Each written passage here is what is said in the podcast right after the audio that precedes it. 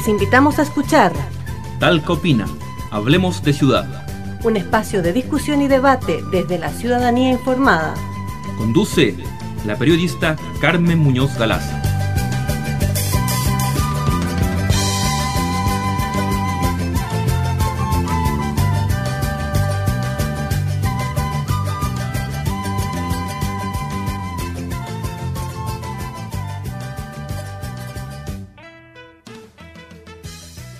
Hola, ¿qué tal amigas y amigos? Muchas gracias por acompañarnos en otra semana más con un interesante tema de conversación aquí en Talca Opina, Hablemos de Ciudad. Pero antes que todo vamos a ir a escuchar un tema musical, como siempre, los tres, Gato por Liebre. Estamos escuchando Talca Opina, Hablemos de Ciudad.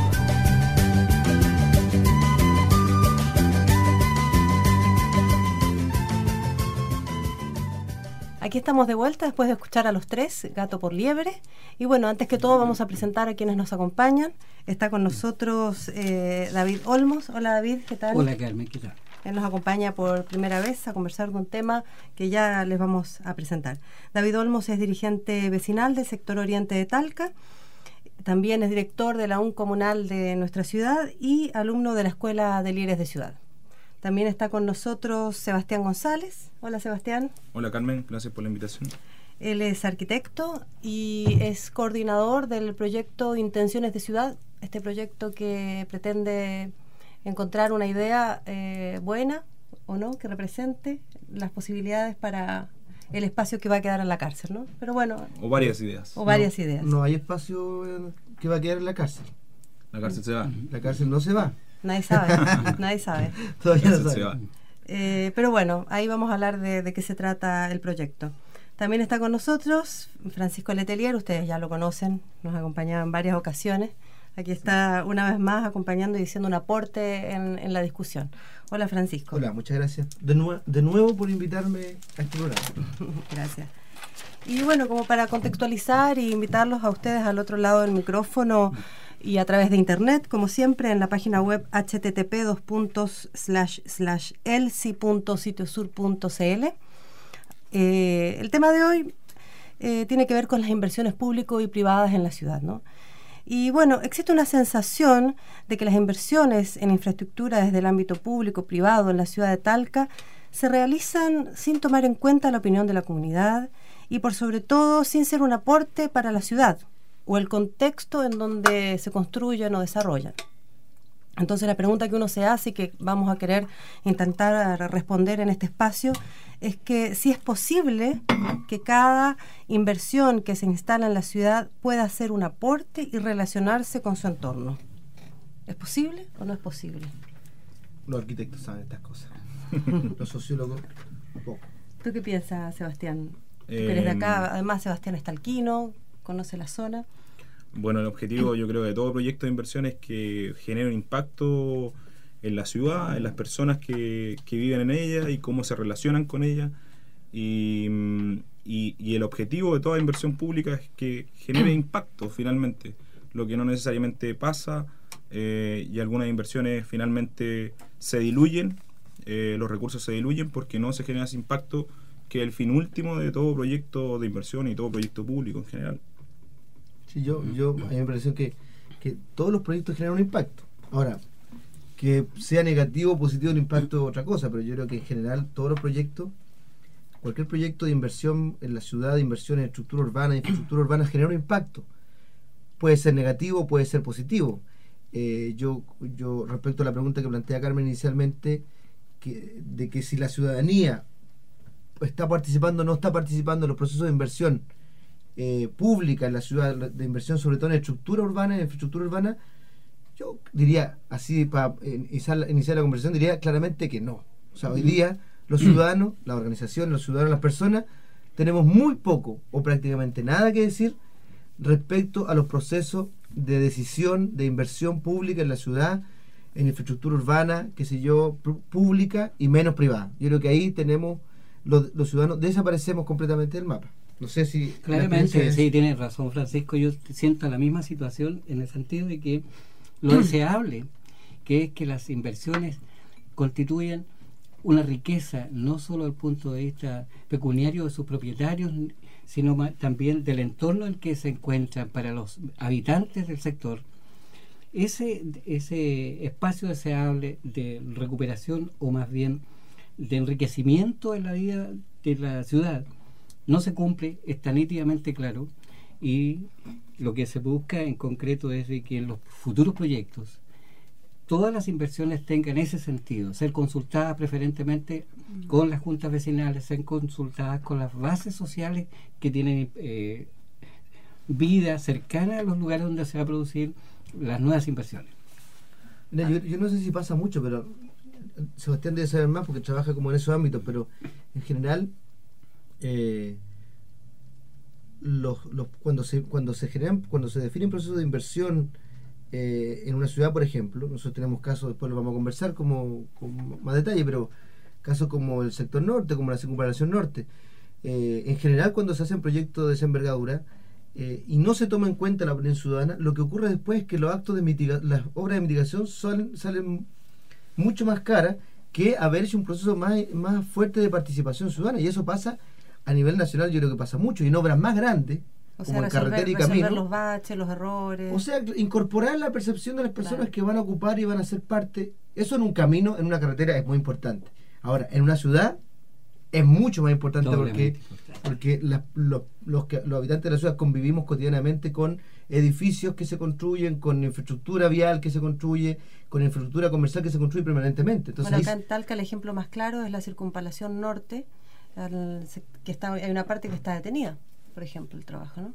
Está detenida porque, lo, porque hay, una, hay unos vecinos que, claro, interpusieron una, una demanda judicial porque se les, eh, hasta, yo, hasta donde entiendo, se les, eh, ellos perciben que el valor de su propiedad disminuye con esa obra. con esa obra porque además ellos dicen, bueno, a nosotros nunca nos dijeron cuando nos vendieron las casas que por aquí iba a pasar una circunvalación. Entonces le contestan, bueno, es, eh, el proyecto de hace muchos años. Claro, y ahí también uno se pregunta, ¿no? Para comprarse quizás un, televisor o un par de zapatos, uno vitrinea, pero para hacer la inversión de su vida, eh, no es tan así, ¿no? O sea, ¿por, qué no, ¿por qué uno ciudadano tendría, tiene el derecho eh, o la alternativa de ir a, la municipalidad y ver qué es lo que va a pasar ahí cerca de mi casa, ¿no? No sé. Sí, hay como... Como parte de los derechos y deberes. Se me ocurre, claro, pero también eh, eh, como, como los derechos y deberes o la construcción de ciudadanía en el fondo es como un proceso de madurez que tiene que tener la ciudad y, los ciudadanos, que yo creo que en este caso en particular ni siquiera se da en cuanto a consumidores, porque eh, cuando uno compra una casa como consumidor también debería tener una mayor cantidad de información sobre la mesa como para poder intervenir en esos casos, incluso como consumidor. Y luego como, como, como ciudadano en este caso, que tiene derechos y que tiene deberes como para poder intervenir en ese tipo de decisiones. Un, um, un plus que beneficiaría a la comunidad no se está produciendo y tampoco está habiendo voces de parte organizada de los vecinos para convocar que eso ocurra frente a las autoridades y a las empresas que construyen. Sí, yo, yo, creo que ese problema que pone David es clave. O sea, em, si, si, si, no hay personas interesadas, si no hay ciudadanos mm. organizados en hacerse cargo de problemas como este, de informarse, de participar, de opinar, de demandar participar en procesos como estos, en realidad las cosas es muy difícil que cambien, porque el inversor público-privado lo que le interesa es que nadie le haga ruido. O sea, mientras menos ruido le hacen, mientras menos se metan en su cosa, mientras menos lo molesten, mejor. Y si las municipalidades les dan el permiso y los dejan tranquilitos, no le, mejor todavía. Entonces, eh, para el que está haciendo la inversión, mientras menos ruido tenga, mejor para los ciudadanos y para los que habitamos la ciudad, mientras más ruido se genere, mientras más opinión, mientras más compleja sea el debate respecto a la inversión, es mucho mejor porque las externalidades van a ser mucho más positivas y van a ser mucho mayores para nosotros. Entonces, como decía Sebastián, ni siquiera lo estamos haciendo a nivel de consumidores. Eh, hablar de inversión pública y, construcción de ciudad, en ese sentido, tampoco es algo de romántico. Eh, estamos hablando incluso del patrimonio de la familia. O sea, eh, eh, de, cómo se afecta positivo o negativamente el patrimonio, el, patrimonio más importante que una familia tiene hoy día, que es su vivienda, por ejemplo. Entonces, yo creo que es un, tema que, requiere el concurso ciudadano y que hoy día no lo tenemos. Aparte de eso, lo que se ve claramente es de que en las en la presentación de los proyectos que son generalmente desconocidos para la ciudadanía en su, en su origen, sino una vez que están ya estructurados y, puestos en ejercicio, notamos claramente que en esa, en esa etapa hay un espacio que no se divulga claramente cómo van a ser ni dónde van a ser, y muchísimas de las construcciones con recursos privados y públicos quedan de tal manera desvinculados de las vías de acceso que hay una serie de zonas, sobre todo en el barrio Oriente, que tienen que hacer verdaderas volteritas las personas para transitar los espacios entre sus lugares de trabajo y sus domicilios. Hay, un mapa que hizo el equipo técnico de la Escuela de Líderes de Ciudad eh, que devela eh, dónde están situadas las inversiones en nuestra ciudad. Y hay algo que es, que es muy visible, que son las inversiones que están en un eje de la ciudad oriente-poniente. Entonces uno, uno se pregunta al mirar el mapa qué es lo que pasa con el resto de la ciudad. ¿no? Entonces, no sé, Francisco, ahí tú tenías ahí una, una, mirada un poco del mapa. Sí, yo creo que el, eh, el, el, mapa lo que aporta es una visión global de cómo se distribuye, como decías tú, la inversión en el territorio de la ciudad de Talca.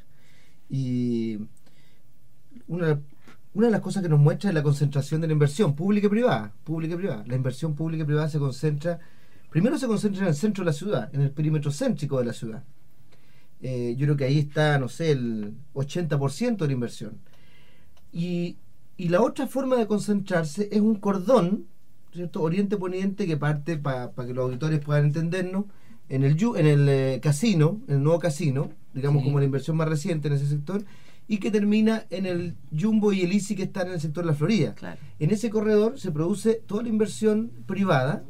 Eh, esto, por lo tanto, lo que tú tienes es que en el sector norte de la ciudad, en el sector sur, en el sector eh, sur, digamos, nor-oriente, tú no encuentras prácticamente ninguna inversión privada, ninguna inversión ¿Y privada. Eso qué, consecuencias trae para la ciudad y para los que la habitamos, por ejemplo? Para de suelo. Em, una pregunta bastante amplia. Em, Pero si yo creo que, sintetizar en dos tres cosas. Yo creo que la inversión privada es, es, difícil que la inversión privada se pueda se pueda dar en esa en esas zonas de la ciudad donde no están donde, donde hoy vemos que o constatamos que no, no se ha dado inversión privada de manera, de manera regular.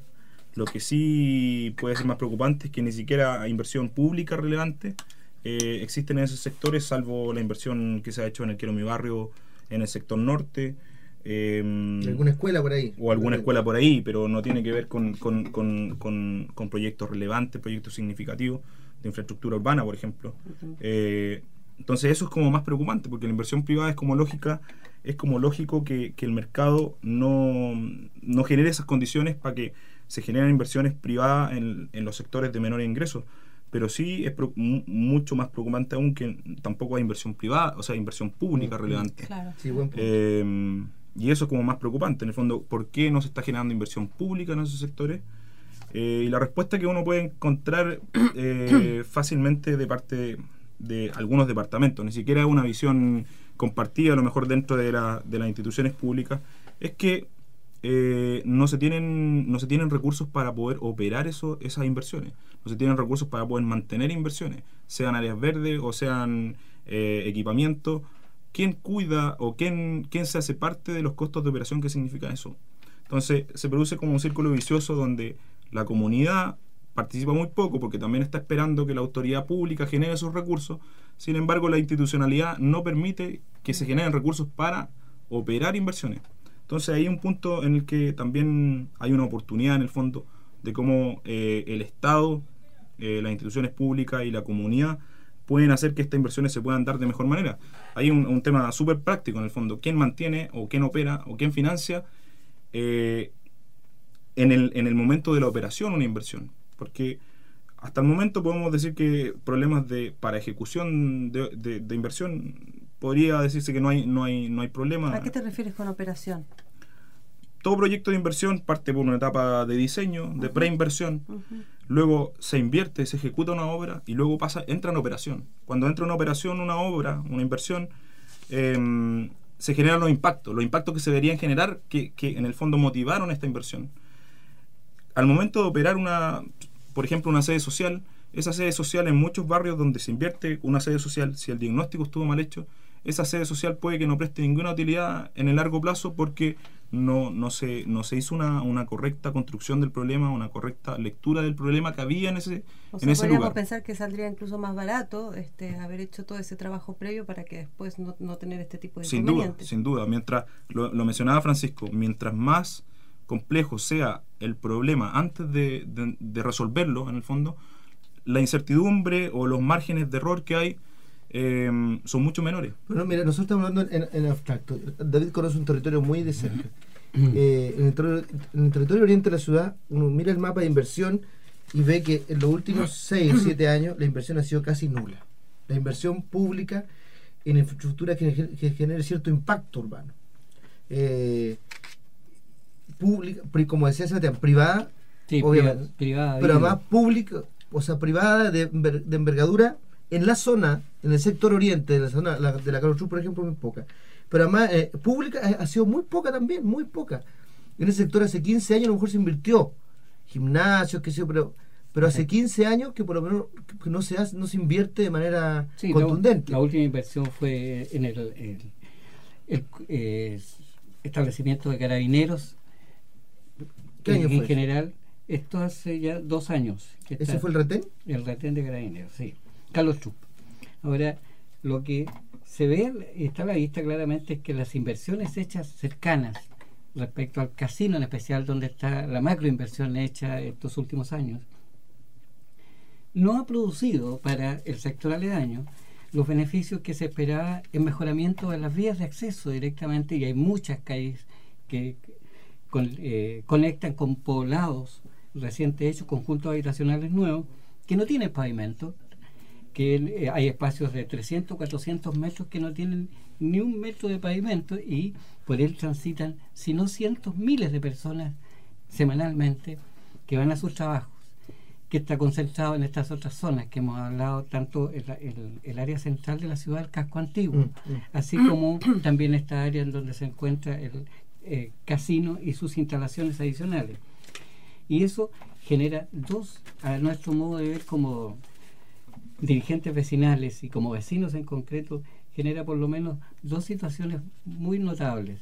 Una es que se ve pasar el progreso por enfrente sin tener ninguna posibilidad de tener acceso a él y participar de él en concreto, sino más bien para ir a servir, digamos, laboralmente. Y el otro aspecto es de que los jóvenes perciben claramente que las, eh, las instancias que podrían ayudarlos a ellos a incorporarse en esos desarrollos también los eh, tienen segregados porque ni siquiera su- a los adultos les llega la oportunidad de ver que sus espacios o tienen mejores plazas o mejor equipamiento para distracción o que tienen por su parte espacios de, de cultura de mayor envergadura o mejor condición.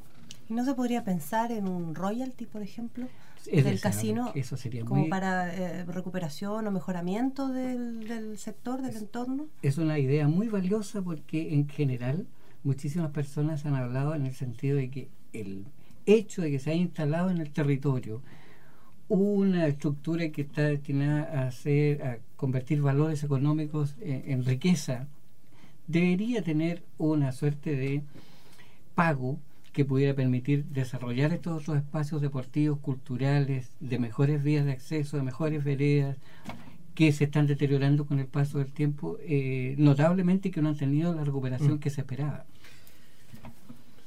Bueno, ¿saben qué? Sí. Los invito a escuchar un tema musical porque ya me dice acá Juan Carlos que estamos súper pasados del, de tiempo. A la vuelta seguimos conversando del tema del posible royalty del casino al entorno del barrio Oriente. Vamos a escuchar ahora una cantante cubana, canta muy lindo, ella se llama Ostalgía, con su tema La Sesión. Estamos escuchando Talca Opina, Hablemos de Ciudad.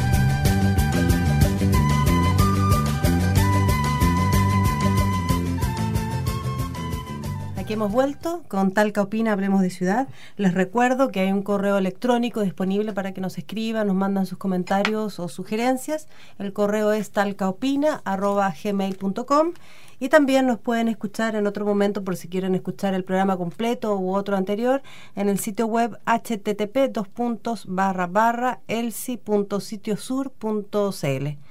Y bueno, habíamos quedado en el bloque anterior de esta posibilidad de royalty del casino de Talca para el sector oriente en donde está instalada esta estructura, ¿no, Pancho? Sí, no, yo quería decir que que claramente los problemas que uno ve cuando analiza la inversión pública privada en la ciudad tienen que ver con un modelo de ciudad y con un modelo de sociedad que tenemos. Entonces, eh, que para decirlo con todas sus letras es el modelo neoliberal, que lo que hace es privilegiar en general, en general privilegiar la ganancia, la generación de, de lucro, eh, la instalación de inversiones, de, el movimiento de capital en una ciudad como esta, ese es, su, ese es su eje de ordenador del modelo, la generación de ganancia, la maximización de la ganancia, el eje que ordena. Y el Estado lo que hace también en algunas ocasiones es facilitar ese proceso, básicamente.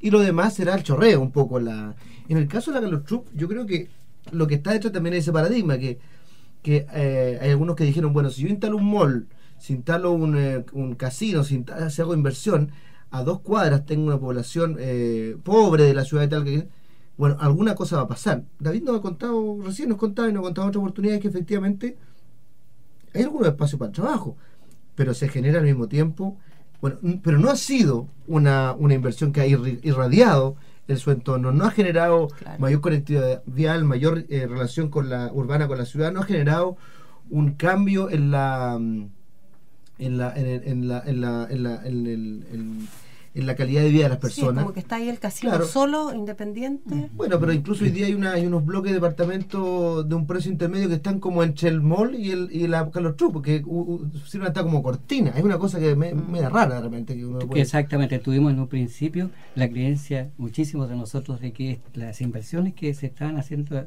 respecto al mall iban a permitir de que las vías de acceso al consultorio, por ejemplo, Carlos True, iban a tener mejores instalaciones, entre otras un buen semáforo, que es indispensable, una pasarela, si fuera el caso, que pudiera permitir el paso seguro de la gente de un lado a otro de, la, de las avenidas.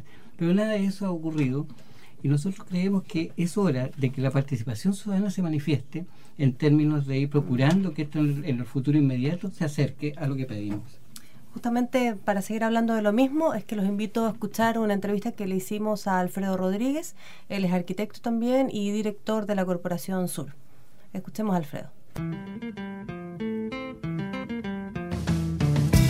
Estamos entrevistando a Alfredo Rodríguez, director de Sur, Corporación de Estudios y Educación. Hola Alfredo, muchas gracias por atenderme. Buenos días, muchas gracias por llamarme. Te quería consultar, ¿qué se entiende por construcción de ciudad? La construcción de la ciudad es una cosa que se va haciendo eh, día a día y que se va haciendo por eh, diferentes, diferentes personas, diferentes grupos que tienen diferentes intereses y, entonces la, la, la, construcción de la ciudad es, yo creo que es una serie de, de conflictos que se van resolviendo, se van manteniendo y así se van haciendo las ciudades, no, no son no son uh, cosas eh, abstractas, sino que cosas muy concretas, con inversiones, con eh, problemas, con cosas que salen bien, con cosas que salen mal, y esto a través de la del tiempo, o sea, las ciudades se van haciendo al tiempo, no son ni instantáneas ni son siempre eh, ni son siempre iguales, sino que van cambiando. Y yo creo que entender esos cambios, es decir, yo creo que ahí uno empieza a entender decir, esto de cómo la ciudad se va construyendo. ¿Y qué actores eh, participan en la construcción de la ciudad? En la, en la ciudad todos, es decir, uno se equivoca muchas veces porque piensa que las ciudades las hacen las autoridades, no eh, o que la hacen solo las empresas inmobiliarias o, solo lo hacen los constructores, no, la, la, la, la, ciudad, la ciudad la hace toda la gente, yo creo que es muy, muy importante, la gente que vive en la ciudad, los habitantes y los, los ciudadanos, es decir, eh, lleguen a tener una, una comprensión de cómo se hace la ciudad y de cómo ellos pueden actuar y cómo ellos pueden cambiar las cosas que no les gustan y cómo pueden hacer que la ciudad sea más amable, más, eh, más, vivible y mejor para todos. Eh, según los datos arrojados en el mapa de brechas realizados por la ELSI, la inversión público-privada se concentra en el sector centro de la ciudad de Talca, en su eje oriente-poniente, ¿por qué la inversión en, en, Talca se realiza solo en un sector y qué sucede con el resto de la ciudad donde no hay inversión de ese tipo, como en el segmento eh, D, por ejemplo? Que eso es lo que ocurre cuando la, la ciudad está, eh, o el crecimiento o la construcción de la ciudad está dejada solo al mercado. Eh, si, si, la ciudad está dejada solo al mercado, va, va a ocurrir exactamente esto que estamos y que están mostrando, sí, yo creo que casi dramáticamente los planos de la ELSI, en que eh, la, la, la, las inversiones se concentran en aquellos lugares o sea, donde se puede ganar más plata. No es que no es que esas, esas inversiones estén destinadas a que todos vivan mejor, no, es decir, esa, esa, esas inversiones están destinadas a generar más y, y, y mayor ganancia. ¿no? ¿Y quién debería entonces asumir en este sistema de mercado el liderazgo urbano de las inversiones público-privadas en la ciudad de Talca? La gente, si la gente organizada, es decir, y organizada políticamente, es decir, puede puede exigir que, la, que las autoridades tengan una, una, una mayor eh, comprensión de lo que ocurre. Una, una última pregunta para cerrar, Alfredo.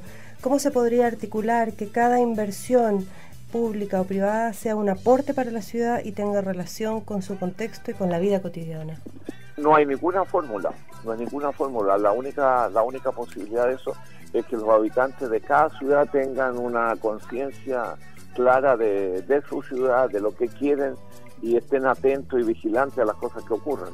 Es decir, no, estas cosas no se establecen ni por decreto ni por ley, sino por la por la acción constante es decir, de, la, de la ciudadanía.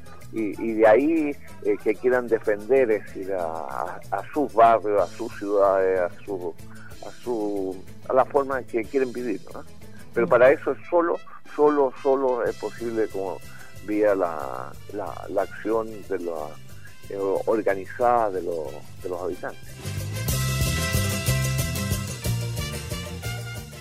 Ahí escuchábamos a Alfredo Rodríguez, arquitecto, director de la Corporación Sur, que nos daba su opinión en relación al tema que estamos conversando en el día de hoy, de inversión pública y privada en la ciudad de Talca. Sebastián, tú parece que tenías ganas sí. de hacer algún comentario, ¿no? Bueno, yo creo que todo lo que hemos comentado anteriormente tenía un poco de relación con lo que comenta Alfredo, en el sentido de que quién hace la ciudad o quién construye la ciudad. Y él da una respuesta que es la gente, en el fondo también una respuesta como desde afuera, pero quien construye la ciudad somos nosotros, somos todos nosotros, somos todos los habitantes de, en este caso, de Talca. Eh, y lo que creo que, que pasa en, en, una ciudad como esta, una ciudad intermedia, en esto Pancho tiene mucho que decir, es que eh, quien construye la ciudad son tres agentes básicamente, las personas, nosotros, el Estado y el mercado. En, en, este caso, en la ciudad de Talca, que es una ciudad como que está, una ciudad intermedia, eh, al parecer solamente lo está construyendo el Estado y el mercado, y nosotros pare al parecer no estamos participando de las decisiones que, que, se toman, y esto está manifestado en estos planos que estamos conversando, y la invitación yo creo que es a, a todos los que nos están escuchando, es a ser parte de las decisiones que se están tomando en el barrio, en la escala más chiquitita, en la organización en la que participen, eh, y eso es básico. Eh, siempre yo, cuando tengo discusiones como esta, les pregunto a mis amigos si están participando en alguna organización. Si saben participar en comunidad, si saben acatar decisiones, si saben participar no estando en ámbito de, de decisión, y la mayoría me responde que no. Yo creo que ahí hay un, una falencia importante de, de, cómo no estamos participando, de cómo se construye la ciudad. Y es básico volver a, a retomar eh, la participación en instituciones, en las que sean, de pequeña escala, para ir, para ir en el fondo construyendo construyendo la ciudad. Sí. Bueno, David tiene más, más experiencia en el ámbito. Yo... Sí, bueno, en ese ámbito lo que buscamos nosotros en concreto es de que la vecindad tome el control en concreto de sus espacios. De hecho, una de las visiones que hemos estado teniendo en el último tiempo es que justamente en el barrio Oriente, y así como en otra parte de la ciudad, las áreas verdes y las áreas de esparcimiento que son vitales para que los niños y los jóvenes tengan opciones también de buen vivir. Uh -huh. Están en un desmedro notable sí. en relación a lo que debieran tener por, por, área construida. Ese es otro punto en el que hay una gran necesidad de incorporar trabajo vecinal, trabajo de los eh, y voluntad de las autoridades por darle los espacios y los recursos para que estos espacios tengan las áreas verdes necesarias. Yo, yo hay una cosa que quiero recoger, y a partir de lo que dice David y Sebastián, que es que en una ciudad como Talca, en, eh, en dos lugares que están a diferencia de 200 metros, tú tienes una inversión de miles de millones de pesos, una inversión privada de miles de millones de pesos, yo creo que debe ser por unos 30 mil millones de, de pesos, que es el Jumbo, es el, el mall, y dos cuadras acá, dos cuadras más hacia el norte, tú tienes eh, lugares donde hace mucho tiempo que no se invierte, eh, tiene un espacio público, como dice David, que no se le puede llamar espacio público en realidad, son terrenos baldíos prácticamente. Efectivamente, O claro. sea, eh, hay un tema ético de fondo también aquí. Exacto. O sea, hay una- una- un tema ético en la construcción de ciudad. Tú no puedes tener, no puedes tener, no, una ciudad no puede permitirse tener a, a 200 metros hacia el sur una inversión de 30 mil millones de pesos, donde los autos que llegan valen más que una plaza completa en un sector eh, común y corriente de la ciudad de Talca, y a 200 metros el norte tengas un territorio, un barrio que no tiene inversión, que prácticamente no, no tiene inversión eh, pública de calidad que permita, o sea, eso es eso, eso, eso es un tema ético además. Claro. Ahora, mi preocupación, y lo conversamos antes, es que en Talca, pucha que somos pavos, creo yo. O sea, pucha, porque so- pucha que somos en general eh, que dejamos hacer. Somos, somos, somos Pajaritos. pajaritos, no, no, Sí. no, no nos gusta levantar la voz. Somos, yo creo que ese es un tema que tenemos que, es un tema cultural, además que tenemos que superar. Si queremos una ciudad distinta, una ciudad mejor, tenemos que partir por levantar un poco la voz y exigir cuestiones que son mínimas. Yo creo que en ese sector, como en la circunvalación norte, como en, eh, como en otros sectores de Talca donde se ha invertido con un mal ojo, creo yo, eh, si no estamos los ciudadanos opinando,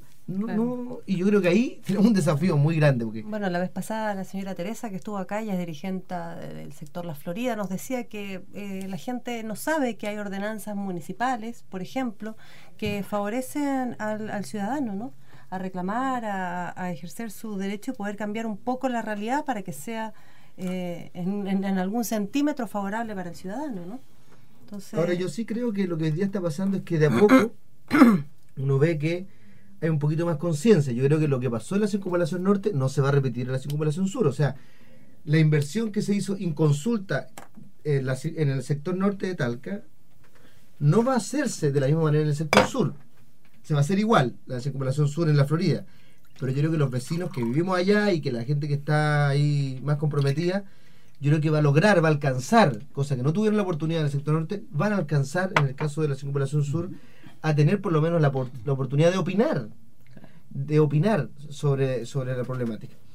Eh, y, al respecto de eso, yo quiero solamente ocupar esta tribuna para decir que desde la Junta de Vecinos Villarrío, en la Florida, estamos eh, socializando una carta abierta a las autoridades de Talca en torno al tema del problema del canal cartón, que aprovecho para hacer un aviso, es una carta que luego se, se va, se va a difundir, ojalá mucho, que una carta que es una denuncia, es una solicitud, es una exigencia definitiva a las autoridades de Talca por solucionar el tema del canal del cartón, eh, porque nos parece ya que es un tema que lleva muchos años sin, eh, sin solución y que afecta mucho a la ciudad. Eso es una- un aviso. Bueno, yo quisiera invitar un poco a Sebastián antes que se nos empiece a terminar el programa a hablarnos de intenciones de ciudad, ¿no? Porque acá también se habla de que eh, hemos lo que hemos estado conversando, de que a- antes de que se haga la inversión no se conversó con la comunidad, no se les preguntó y acá hubo un conflicto bastante fuerte que duró toda la semana pasada con respecto al futuro de la cárcel y lo que plantea parece intenciones de ciudad es Casi lo meten ahí mismo, a Sebastián. Claro. la opinión, ¿no? De, de- de la, de la comunidad de expertos con respecto ¿Qué es, a... ¿Qué es Intenciones de Ciudad? Primero, para que nuestros auditores puedan conocer el proyecto. Bueno, Intenciones de Ciudad es un proyecto que tiene en en el centro, en el centro es un proyecto cultural financiado por el Fondo Nacional de la Cultura y Artes, Fondart. En el centro de este proyecto hay dos componentes muy importantes. Uno es la democracia, de sentirnos parte en el fondo, de que somos parte de una sociedad, de que, de que podemos opinar, podemos decir. Eh, y el otro es el componente de participación, que, que, que la semana pasada vimos que en Talca se manifestó de dos, de dos maneras muy, muy particulares. Por un lado, lo que pasó con el, con el, con el hospital de Talca, que, que es un tema dramático, ¿verdad? Pero la gente, los funcionarios públicos del hospital, autoridades, se tomaron la carretera y esa es una forma de participación. Eh, lo nuestro va por otra línea, es un proyecto eh, que, plantea una mirada de futuro, en lo práctico en un concurso de ideas para estudiantes de arquitectura, arquitectos y profesionales de distintas disciplinas que quieran proponer ideas para eh, el destino que se le va a dar a la cárcel de Talca. No es una decisión que esté tomada, la polémica básicamente se generó por eso, porque... No, o sea, no van a ser proyectos que realizables, son ideas. Nosotros esperamos que algunas de esas ideas puedan dar pie a otras instancias institucionales. Eh, tampoco, tampoco creemos que eh, desde nuestra posición tengamos la verdad. Lo que queremos hacer nosotros, porque son decisiones bastante complejas, lo que queremos hacer nosotros es generar una propuesta. Esto, todas estas ideas se van a publicar en un libro que finalmente es la propuesta que nosotros vamos a entregar a las autoridades públicas regionales y creemos que algunas de esas ideas se pueden recoger para, lo que pueda pasar al final. Eh, es muy ambicioso, eh, era muy ambicioso para nosotros poder plantear una idea definitiva, porque se quedan muchos intereses afuera y ahí de, de, de, la ciudad todos somos parte. Entonces, lo que queremos plantear nosotros es una serie de alternativas que si alguna de esas se puede recoger, eh, ya nos sentimos súper super pagados en el fondo. Ojalá, ojalá así sea. Bueno, se generó una gran polémica con el tema porque eh, yo entiendo que alguna gente planteó que no que la cárcel no se iba de ahí, que, que, después sí, que sí. Lo importante creo yo y lo rescatable del proyecto Intenciones de Ciudad es que abre, destapa una olla, la hace pública, eh, destapa la conversación en torno a una cuestión que es terriblemente importante para la ciudad, es una manzana completa, muy estratégica y que abre la discusión ciudadana y que permite 3, 4, 5 años antes de que allí se haga algo, conversarlo y no definirlo a puerta cerrada. Yo creo que ese es el valor que tiene el proyecto de intenciones de ciudad. Aparte de aclarar nítidamente cuál va a ser el destino de ese espacio o si es ahí donde se va a construir en definitiva, porque en concreto eso no está aclarado. Sí, claro. O sea, yo creo que hay, hay una puerta que se abrió con este proyecto. Y proyectos como este, por ejemplo, son los que esta ciudad necesita para generar mayor conversación respecto a sí misma. O sea, sin conversación en torno a la propia ciudad, es muy difícil después tomar parte de las decisiones. claro que sí. Los invito a escuchar eh, la otra nota que tenemos este, programada para el programa del día de hoy, que la preparó eh, Claudio Aguilar, nuestro periodista que participa aquí en el programa también. Escuchemos.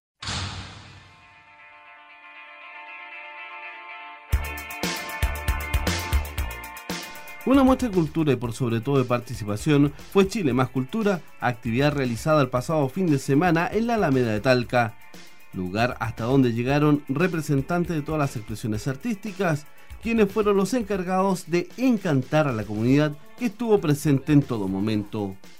Fueron semanas de preparación donde la participación ciudadana fue muy fuerte, ya que los artistas, las organizaciones sociales, gremiales y de ciudad dieron lo mejor para hacer de la cuarta versión de Chile Más Cultura en Talca todo un éxito. Y así fue, ya que las distintas expresiones del arte y la cultura estuvieron presentes a lo largo de siete cuadras llenas de alegría, que jugaban con la danza, reían con el teatro, bailaban con la música. Los visitantes, familias completas, jóvenes y niños, iniciaron su peregrinar por los distintos sectores de la muestra artística sin dejar de lado ningún detalle. Las tradiciones ancestrales del pueblo mapuche estuvieron presentes con Ana Payaleo, quien vistiendo un traje típico y su telar demostró que su cultura está presente en el diario vivir de los chilenos, cautivando la mirada y curiosidad de los visitantes con quienes interactuó. Bueno, creo que es una buena oportunidad, por lo menos en lo que yo hago, para mostrarle a la gente y sobre todo a la juventud este tipo de, cosas que se están perdiendo y que son parte de nuestras tradiciones y de nuestro pueblo, porque en el fondo todos somos un poco indígenas, no solamente los que somos de la descendencia mapudungún, sino que todos los chilenos en general, yo creo que en alguna parte tienen una pizquita de, de la cultura mapudungún. Entonces por eso me siento bien de venir a hacer demostración de lo que es el telar, de lo que es el teñido eh, con tintes naturales, que sé demostrarle a los chicos un vellón de oveja, demostrarles cómo se hila una lana. Más que una feria o una muestra de arte y cultura, la comunidad ha tomado este espacio, que por cuatro años se realiza en Talca, como una manera de fortalecer los lazos con la sociedad organizada donde no solo se concurre para admirar el trabajo que realizan otros, sino para generar comunicación.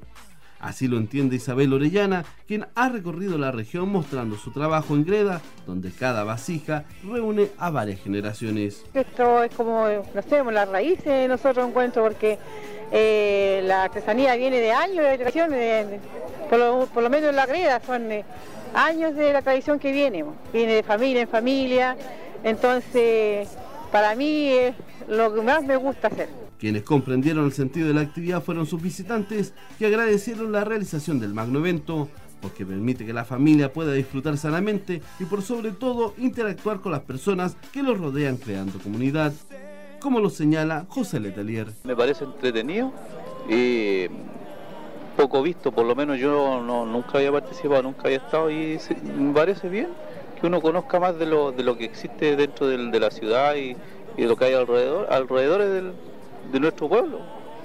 Y los niños se entretienen porque hay harta cosa para los niños, para los adultos, para todos. Bueno, Está bueno, pensado para toda la familia. exactamente, pues, entretención, uno a veces no haya para dónde ir. Y bien, bien me parece bien. Hay cosas bonitas, entretenidas. Quienes más disfrutaron la actividad fueron los niños y niñas, los que encontraron un espacio dedicado exclusivamente para ellos, donde los derechos estuvieron presentes en cada momento a través de la labor realizada por las profesionales de Integra y Junji. Mientras que la diversión estuvo a cargo de obras de teatro infantil, música y juegos, lo que fue agradecido por Emilia López. Los niños se han sentido eh, muy acogidos por las eh, profesionales que los están ayudando y encuentro que esto es espectacular y que se siga haciendo, ya que es un espacio muy bonito e interesante para cada uno, no solamente para los niños, sino que nosotros, para nosotros también como papás. Encuentro muy muy bueno este espacio que han brindado a la comunidad. La fiesta de la cultura y las artes tuvo una aceptación única, donde grandes y chicos disfrutaron por igual, logrando crear un solo ambiente de alegría y participación.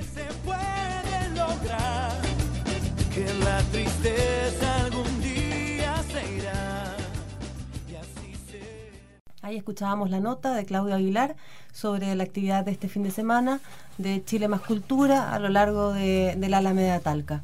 Acá con Sebastián estuvimos presentes ahí. ¿Qué te pareció, Sebastián, la actividad? Me pareció súper bien. Yo ya estaba hace un par de años atrás, pero noté algunas mejoras en cuanto a la- al nivel de participación e interacción que tiene el público con las obras que se están, que se están presentando. Y eso me parece súper bueno.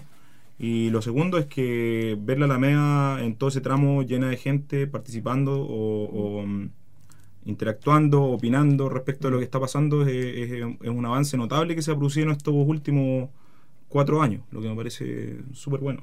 A mí me da la sensación que, que se necesitan más de estas actividades en la ciudad y que son pocas y cuando, cuando suceden eh, la gente llega pero en, en masa. Sí, cuando, cuando se dan estas actividades la gente valora, en el fondo empezamos a valorar lo poco que tenemos y en este caso la Alameda es uno de los espacios Lo poco más... que tenemos. Es, es- es lo poco que tenemos, uno de los espacios más, más importantes que tenemos en la ciudad y, y eso ya es valorable. Ya Oye, no- a propósito de la Alameda, un espacio, hay un espacio que está muy perdido que es el Parque Viduco. Uh, está súper perdido. que- que- donde estuvo Silvio Rodríguez cuando vino. Y es un espacio que está absolutamente vacío permanentemente. Y es permanentemente. lindo. Y no hay ninguna política, ninguna. Porque, claro, tú dices, nadie lo ocupa, pero también hay que estimular la, la utilización de Sí, y facilitarle y generar ahí actividad, porque no hay pero nada, nada, nada, un, un espacio muy potente. El otro, el segundo espacio más eh, de mejor calidad en, en términos de área verde de Talca, y hoy día está absolutamente desocupado. en desuso. Quería comentar un tema relacionado con la participación ciudadana que está siendo muy necesaria y muy sentida en todo el país. Recientemente les comenté que estuve asistiendo a un seminario en Punta de Tralca con dirigentes de eh, juntas vecinales y organizaciones eh, comunitarias vecinales de todo el país, con representación, y en ellos muchísimos de los comentarios estuvieron directamente vinculados con esta ley, de la, la ley de asociatividad, Proyecto y- de ley. Exactamente, que está en etapa de proyecto y que está próximo a ser eh, ya vol- vol- vuelto a revisar porque tuvo un- una instancia de revisión anterior y no, pu- no pudo concretarse. Y en ese aspecto, las conclusiones fueron muy concretas. La, mayoría de los dirigentes plantearon que era necesario, a toda costa, hablar con los eh, parlamentarios zonales que correspondieran a la comisión que estaba haciendo el estudio para que votaran esa ley favorablemente de manera que las juntas vecinales y las organizaciones eh, funcionales de los distintos eh, partes del territorio nacional tuvieran capacidad para manejar recursos y, co- y- y generar proyectos por sí mismos, conforme a sus propias decisiones y a sus propias expectativas, distinto de lo que son la inversión privada y la inversión pública en sus territorios. Bueno, a ver que estar atentos entonces cómo votan Sí, claro. eh, nuestros nuestros candidatos y los que tenemos en este momento en funciones, ¿no? Exacto. El, que acordar, el 2010, o sea, recién ahora en Chile va a existir una ley, una ley de asociatividad, no una ley de participación ciudadana estrictamente, una ley, como decía de asociatividad, se le llama ley de participación ciudadana, pero en algunos temas estamos, eh, como ese estamos muy atrás como país. De repente uno dice este país que sí avanza, en algunos temas estamos, o sea, cuando alguien dice constitución, debate constitucional, asamblea constituyente, la gente lo único que dice es como los bolivianos. Y, y o sea, el nivel de, de, de, de, de- de precariedad que tenemos en algunos temas, como los temas de participación, de ciudadanía, de desarrollo local, que sé yo, es incomparable con otros países de América Latina. Estamos de acuerdo, Incomparable. pero yo lo que te prejuicio quiero también. decir es lo siguiente. La No, visión no. que nos dio a nosotros precisamente esta, este ventana. seminario es de que los dirigentes y los líderes de todas las comunidades eh, de- del país en general están con la intención específica de impulsar Sí, a, claro. los, a, a los parlamentarios para que firmen y le den definitivamente cuerpo a esta ley. Sí, claro, o sea, por eso digo yo que, que ha costado tanto. O sea, esta ley debe por lo menos llevar unos 8 o 10 años en el Parlamento. Efectivamente, así es. 8 o 10 años. Y es una ley bastante modesta para los objetivos de los ciudadanos y de los que queremos más democracia. Va a salir, me alegro, yo me alegro y estoy con ella y desde Acción eh, lo hemos impulsado, desde Surmóvil la, la hemos apoyado. Pero también me surge la reflexión de, de todo lo que nos cuesta en este país mover una piedra en, los- en nuestros temas. Nos cuesta mucho. Ese- Los invito a hacer la última reflexión para cerrar el programa del día de hoy. Esto de hablar de la participación ciudadana también, ¿por qué? ¿Qué relación tiene con el tema de hoy, que es la inversión pública y privada, ¿no? Y bueno, a lo largo de todo el programa nos hemos ido dando cuenta de que falta participación y que si hubiera un poquito más de participación ciudadana, posiblemente podríamos tener eh, la ciudad que queremos, ¿no? ¿Quién sabe? Sebastián, un Sí. último comentario como para cerrar el tema. Bueno, yo invito a la gente que nos está escuchando, si quieren hablar de, de ciudad, que hablen desde la ciudad, que reconozcan eh, las experiencias que tienen a nivel local, en su barrio, eh, las experiencias sociales que viven día a día, como juntarse con el vecino, eh, que val- valoren esa, esa iniciativa, valoren las reuniones en las que participan, porque ahí es donde está como el núcleo central finalmente la participación y poder incidir en la toma de decisiones. Eh, respecto al, a lo que mencionaste de, de los candidatos, y a propósito de una estrategia que tiene, el- de, un- de una campaña publicitaria que tiene el gobierno que dice yo tengo poder, ese poder está manifestado en términos publicitarios, digamos, eh, hacia, hacia la posibilidad de votar, hacia la posibilidad de eh, inscribirse en los registros electorales y votar. Yo hago un llamado, le hago un llamado a los auditores de que eh, sientan ese yo tengo poder que eh, eh, se manifiesta que se manifieste día a día o lo ejerzan día a día en todas las decisiones que están pasando en su entorno. Y desde ahí eh, hablar desde la ciudad no de la ciudad. David, un último me, comentario. me preocupa el tema de que esta soberanía que delegamos a los parlamentarios vaya dirigida específicamente con un nombre y apellido posterior, en el sentido de que aquellas cosas que son sentidas por la población, que pueden ser conversadas en este periodo de preelecciones, le lleguen a los oídos a los parlamentarios dicho por las mismas voces vecinales, de modo que las hagan carne cuando tengan que votar en cada una de sus decisiones en el Parlamento. Gracias, David. Yo solamente Francisco. solamente decir que una parte de la plata que aporta el casino de Talca se vaya directamente al mejoramiento urbano del sector Carlos Truk. Creo que eso es una, una demanda que supuesto. tenemos que levantar en esta elección. Bueno, levantémosla entonces. Muchas gracias. Muchas gracias, David. eh, gracias, Carmen. Sebastián, Francisco. Gracias. Y muchas gracias a todas y a todos que nos escuchan al otro lado del micrófono y en el sitio web http dos puntos barra barra elsi.sitiosur.cl y escríbanos al correo talcaopina arroba gmail.com. Hasta la próxima semana. Chao, chao. Esto fue Talca Opina. Hablemos de ciudad. Un espacio de discusión y debate desde la ciudadanía informada. Un programa producido por la Escuela de Líderes de Ciudad con la conducción de la periodista Carmen Muñoz Galán.